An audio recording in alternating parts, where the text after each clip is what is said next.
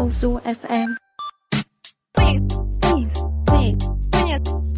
书 FM。收听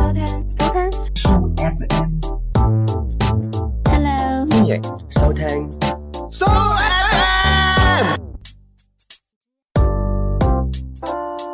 Hello，大家好，好耐冇見啦，歡迎收聽呢、個誒 s u FM， Soo 啊 FM 爭啲唔記得嗰個節目名聽，啊，開頭唔知點講嘢啊，係啊， 直頭唔識講嘢啦，太耐冇錄，係啊， 咁誒、會唔會其實我哋太耐冇錄，每一期都變咗我哋個主題叫做近況係乜如何咧？係啊即係不定咁講。即係其實實基本上你聽完我哋呢期，跟住又唔唔知幾時先到有聽得到，所以你就要了解翻我哋近況啦。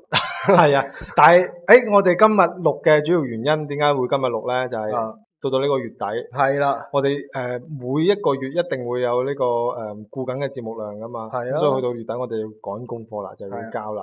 咁最近點解咁耐都唔錄咧？因為以前我哋曾經有一期時間咧，就堪稱呢個高產次嘅豬乸係啊成樹咁嘅，有個朵噶嘛，就係、啊誒差唔多日日更新嘅，而且每一集就成個鐘嘅。誒咁點解呢期又會一個月先錄一次咧？係啦，點解咧？因為呢係呢期嗱，即係喺朋友圈，一係就喺我哋以前啲節目都俾人呃喺度留言催更新嘅，我唔知點解，即係嗰我已經忘啲幾記廿啊幾廿期前邊嗰啲都有嘅。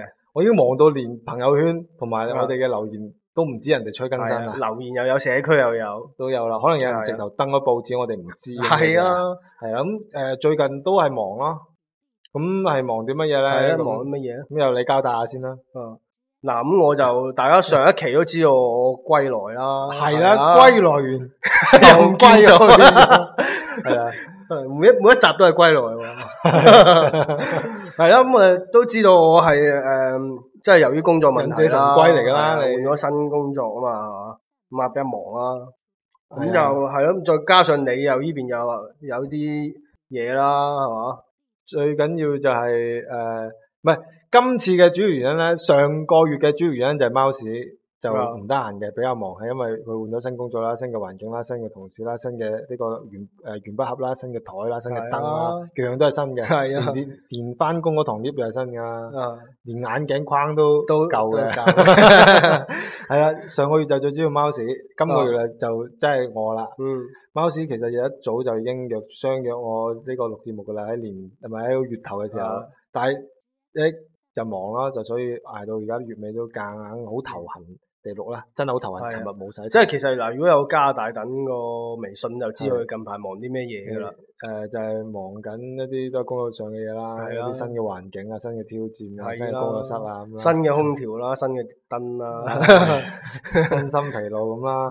誒，但係咧就基本上忙完今個月，我又可以恢復呢個正常嘅呢個工作狀態啦。 啊咁阿貓屎就唔知啦，下個月我嗯因為唔知啊，真係，因為下個月都佢又有一個新挑戰。係啊，又可能有一個新工作，係但係我哋能夠保證嘅 係咩咧？啊每個月都最起碼有呢個誒八十分鐘嘅節目嘅。 係啊，至於點解咧？我唔點解啊話俾你聽， 係啊，因為我哋有誠意啊嘛，做呢係個啊節目。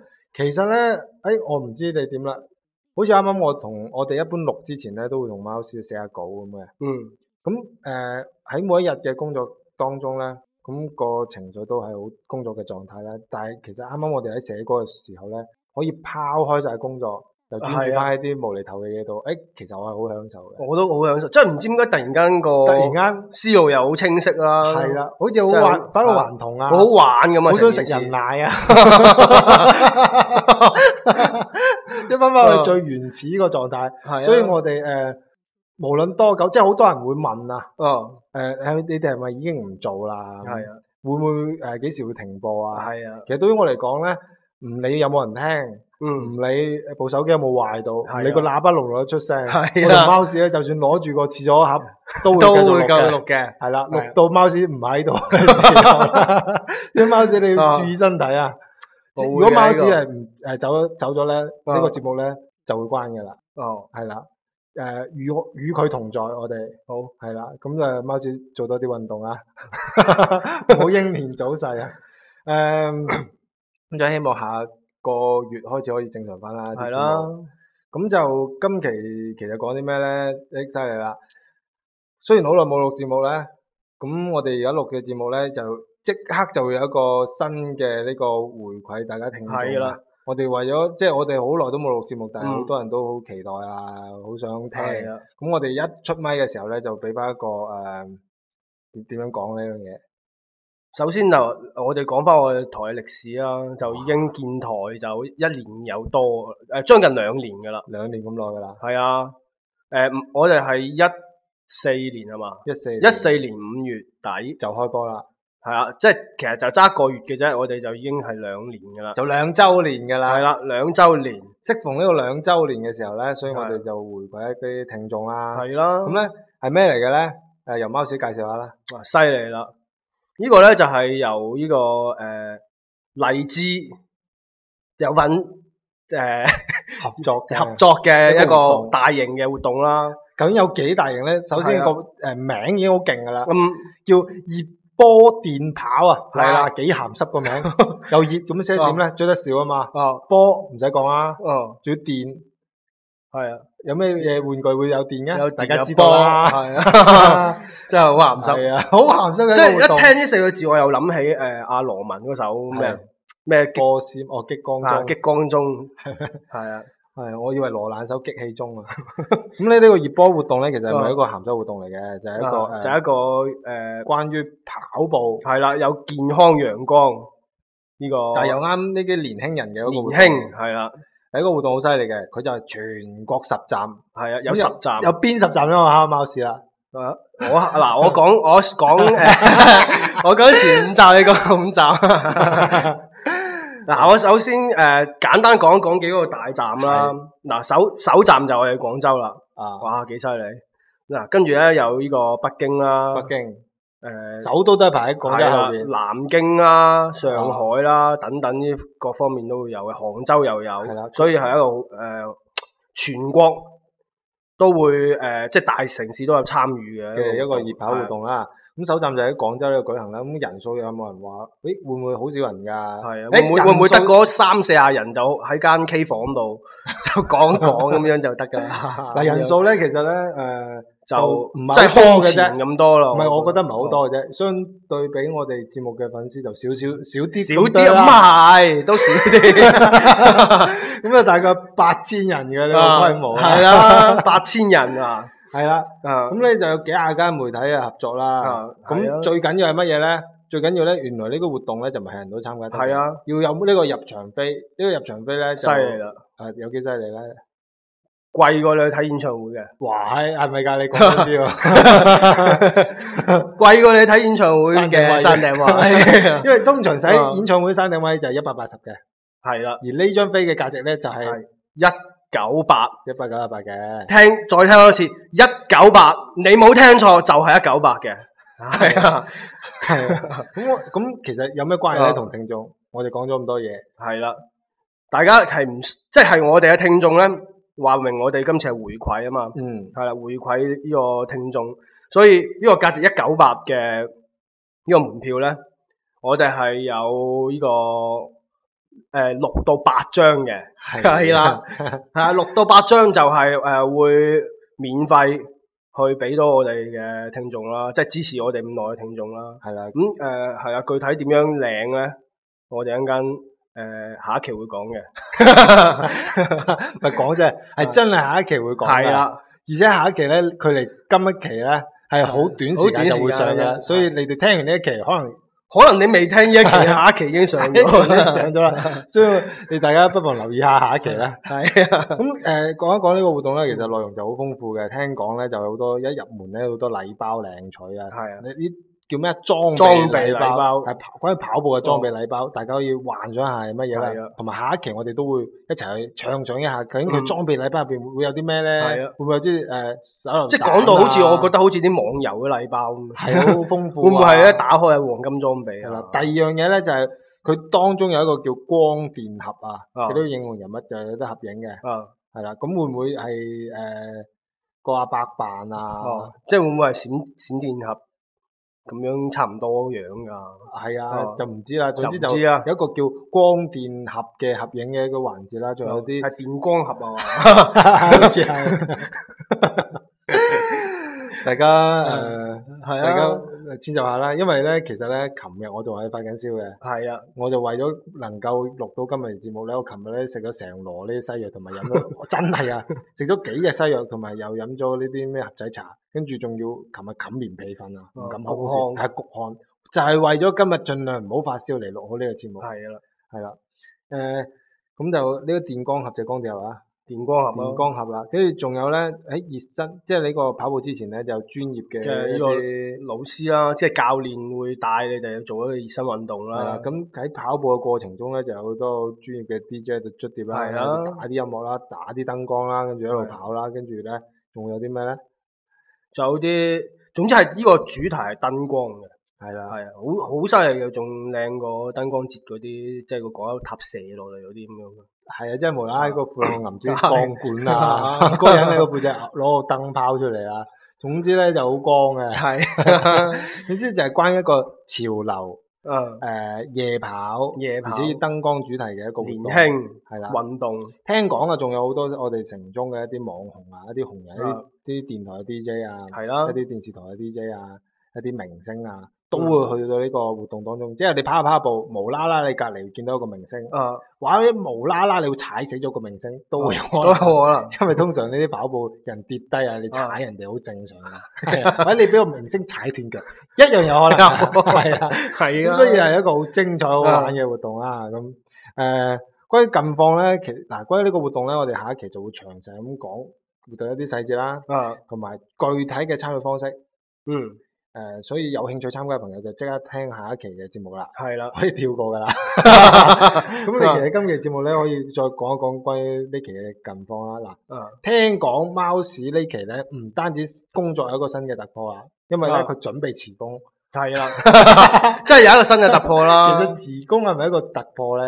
都算係㗎，係其實啦，點解？因為好多人咧，其實唔敢辭工嗯啊，即係佢唔滿意而家嘅一啲工作狀態啦、狀況啦，唔嗯滿意佢嘅薪酬啦，嗯但係誒佢又唔敢辭工，所以貓屎勇於辭工咧係一個係好大嘅突破嚟㗎。係啦因，為通常辭工會有幾樣嘢係好煩嘅，首先呢啲好吟沉、好囉嗦嘅上司不斷話誒未來你會有幾係有啊潛質啊，跟住出邊嘅世界幾咁兇神惡煞啊，係啦，，跟住誒、呃你喺度幾有前途啊！佢下個月就諗住升你做董事 長係係啦， 係啦，通常都係咁嘅，啊！但係你要誒、呃推開晒呢啲小人啦，冚晒呢啲小人嘅嘴巴啦，之後咧勇於遞呢個辭職信啦，嗯，跟住面對一啲新嘅環境啦，因為換新工作有新嘅環境啦，同埋新嘅一啲誒、呃工資單啦，一睇哇百幾萬一個月，你係你啦，接受唔到啦接。受唔到 㗎，又要買筆夾買嚟鎖呢啲錢啦，即係好多新嘅嘢。但貓屎勇於呢個出嚟啦，係啦，即係除咗勇於呢、個誒、呃辭工揾新工作，其實咪揾新工作係跳槽去另一啲更高嘅階層嘅。係啦，另一樣嘢咧就係、可唔可以講㗎？其實我都得嘅，貓屎咧呢期咧發老姣啦， 貓屎有一段新嘅戀情，所以嗯係啊最主要就係呢誒呢個時間係唔方，即係唔得閒同佢係啦錄節目啦。因為同一一一一開始呢啲新戀情咧嗯就比較煩嘅，係啊，其實你嗰個都都係都差唔多啦，係嘛？差唔多咩？啊，啊，誒有知㗎啦，人哋語動 㗎，係嘛？貓屎可以講下新戀情，誒拍咗幾耐啊？拍咗估下。上期未講啊嘅，今期先講嘅，咁應該拍一年到啦。 差唔多噶 啦，通常一年先講噶嘛。係啊，係啊。咁誒點樣識噶？呢我個代表聽眾問啊，哦，係啊，點樣識啊？嗯，就喺呢相逢何個必曾相識啊？ 係啦，就喺曾相識呢度識嘅，啊喺一層就兩層就三層啊，喺邊一層識啊？呢個誒喺現實當中識嘅，喺現實當中識嘅係啊咁其實喺現實當中點樣嘅環境之下相識咧？都係呢個誒，因為緣分咯，係啊，嗯啊緣分促使咯， 即係喺呢個紅線娘娘無啦啦攞條紅線綁住你隻手同佢嘅腳啊，即係咁跟住啱月老啊掉掉個月亮過嚟啊， 車中你隻兩車個中嘅 雲精咯，所以就咁啦。係啊，但係聽講嗱，聽日咧就係呢個誒五一嘅悠長假期啦，係啊，有啲呃做呢啲裝修嘅工人咧，佢就開始遊場 啦。係啦，咁你唔係做裝修咧，你就決定同你呢個新伴侶就出去呢個遊玩啦。係啦，咁你哋準備去邊度遊玩咧？聽過一個係誒、呃、熱辣火熱嘅地方喎、誒呢個都係可能去到，即係好多人都去過，去到爛晒嘅地方。爛咗嘅地方。 係啊，即係踩爛晒㗎啦，嗰度都係啊，誒就就係海灘嚟啫，其實就係一個海灘係啊，一個海灘就國內嘅， 咁點解會選擇海灘呢樣嘢去咧？通常嗯新式拍拖嗯，會去邊㗎？去呢個七 day 啦，七日一 即啊係去七日旅遊 啊？哦點解會一日嘅海灘？因為冇七日 咯，冇七日嘅假期，係啊因，為以前嘅勞動節有七日噶嘛，係而家啊，係得翻三日，所以就去唔到七日啦。係，啊，縮晒水啦，依家咁其實點解去海灘咧？海灘就即係吹下海風咁咯，諗住去，嗯，即係廣州冇乜風吹嘅，係啊，即係有首歌咪咩咩帶你吹吹吹風，咁就因為首歌所以去出去吹風啊係啦。啊，咁點解你唔去唔誒去呢個天棚吹咧？因為天棚就 即係日日都有得吹。啊，出去吹下海風唔同啊嘛，其實係出去俾海風吹定係你吹下啲海風咧？吹下水咁啦， 吹下水啦，啊係你風又吹下，你又吹下啦，咁咁就好開心啦。嗯但係我唔知啊，好多人咯，feel 到會，唔知咧，其實五一假期即係會唔會成個海灘係係好似北京路咁樣，即係 行一步都要拱開個人啊好？開人啊？ 即係或者落咗海灘入但係邊，個但係個海灘已經好似嗰啲誒，即係我哋游嗰啲游泳池嗰啲，即係平時星期六又去游水，已經係嗯執到你想游都一腳俾人伸過嚟咁樣嘅狀況咧，我都唔知。係啦，即係好似我哋玩跳棋咁，一盤啊跳棋擠擠咗喺度，同埋埋埋一隻係啊嘅跳棋咁。因為咁其我實啊你去過，你有冇試過即係呢啲節假日咁少樣？啲啦，去即到海灘係真係冇啊，冇好少喺節假日去你上次嗰個去嗰個伶仃島啊係幾時？即係咪嘅，都係節假孤？苦伶仃嗰期去咯。係咪節假嚟噶？都唔係啊，都唔係啊！咁少人啦。你諗下打晒風，啊我覺得如果伶仃島呢啲公眾假期去都唔會好伶 仃，得點解唔孤苦先啦？係啊，唔會孤苦咯喂。有隻嘢飛 過嘅，大佬耐耐見我。 誒，除咗呢樣嘢啦，誒，聽講你下個月會誒進行一個次重新，即係大學畢業之後嗯重新執筆考試喎，係啊，就考一啲點樣嘅試咧？即係上年都考咗一次㗎啦。係啊，嗯，啲咩試就咧？就係係一啲一啲透露一下咧。即係呢啲專業試嚟嘅，嗯就係啊關於邊方面嘅專業領域咧？即係關於呢個誒金融方面嘅啦金融方面嘅證券咯，係啊。咁我點唔解知無啦啦大家走去考試咧？誒、嗯因為太耐冇考試，即係想回憶下童年咯。嗯，同埋可能有啲圖但係而嗰啲家就係過期，但係而家都想用唔咗使佢執，筆嘅，都係攞電腦考嘅。係咩？係。 咁我睇證明我太耐冇考試啦。我係對上一次考試畢業之後咧，就係呢個學車嗯考呢個筆試，都係呢個電腦考電嘅。腦考啊嘛，真係好耐冇考嘅事啦。咁啊睇下揾個試考下咯，得閒有係咯，試下重讀下小學生啦，嗯都得。都得啊。讀嘅 MBA 咯，係啊啊，但係但係誒呢個 Kobe 啱啱退役，嗯，見唔到 Kobe 係再讀 NBA 都唔可以同佢係偶像啊，競爭嘅。係啊，咁啊，我我呢期忙啲咩咧就誒唔講啦。 講下啦，都交代下啦， 都輕係工輕工作上嘅嘢啦，就係誒都係一啲新嘅開始新啦，嘅開始。啦，就好多人唔係，但係又唔係新嘅開始，我一直畢業之後咧都係從事呢個職業嘅。即係我就換新嘅工作，你係換新嘅地方咯。其實你都冇換新嘅工作啊，你你都係嗰個領域啊，嗰個領域即但係係換咗間新嘅公司，係啊，你係換新嘅場地啦。新嘅環境啊啫環，但係依然係做，依然係做嗰樣嘢咯。嗯。係啦，咁講完啦，咁啊有新嘅玩法啦，係嘛，好多嘢新噶嘛，係啦係。咁其實錄呢期節目嘅最主要原因咧，就係為下期鋪墊係啊嘅，就話俾你聽，誒你個跑步嘅活動係點樣參加嘅？嗯，咁所以咧，誒事不宜遲，嗱呢期節目即刻結束就即刻聽下一期啦，好唔係好啊啊？，我哋下一期其實誒，就而即家係除咗唔會成期都係講個報名方式嘅講心， 下一期就真真正正回歸，唔會再講近 況，係有一期正正常常有主係啦題嘅一個節目嘅。係啊，因為咧，咁我哋而家一熄咪就即刻錄下一期係嘅。啊，即係其實我哋講咗呢呢個活動咁多嘢啦，但係即係聽完都係一啲好概念，好好即係係係啦，好好好似好官方嘅嘢啦，係都唔知究竟個活動係點樣樣嘅。咁其實我哋下一期咧，主要都係話俾你聽，原來我活動個細節係咁樣樣嘅。但係嗰樣嘢咧，誒係我哋唱想出嚟嘅，啊係啊 究竟係咪咁 即咧？係我哋都想知道係咪咁樣，係所以我就我哋就諗咗一下咁就咁，想，所以我哋下一期一係啊齊去探同討大家講下啦。咁啊，好啦，咁依期就係咁先啦係，啦有時間到啦。係啦，快啲即刻聽下一期啊，因為係啊報名好緊要嘅，好快就已經舉行呢個事。係啊，因為個誒活動時間佢都講埋都得啦，就係五月七號，五月七號，就一個星期之後，所以冇錯啦誒會比較講一啲啦。咁咁就所以邊個先聽到係啊呢個活動，就邊個先參與，係就會決定你更加有可能會攞呢個門票攞到呢個門票嘅機率會更大嘅。係啊咁所以聽完呢期即刻去下一期啊，啊咁就係咁先。咁先啦，拜拜拜拜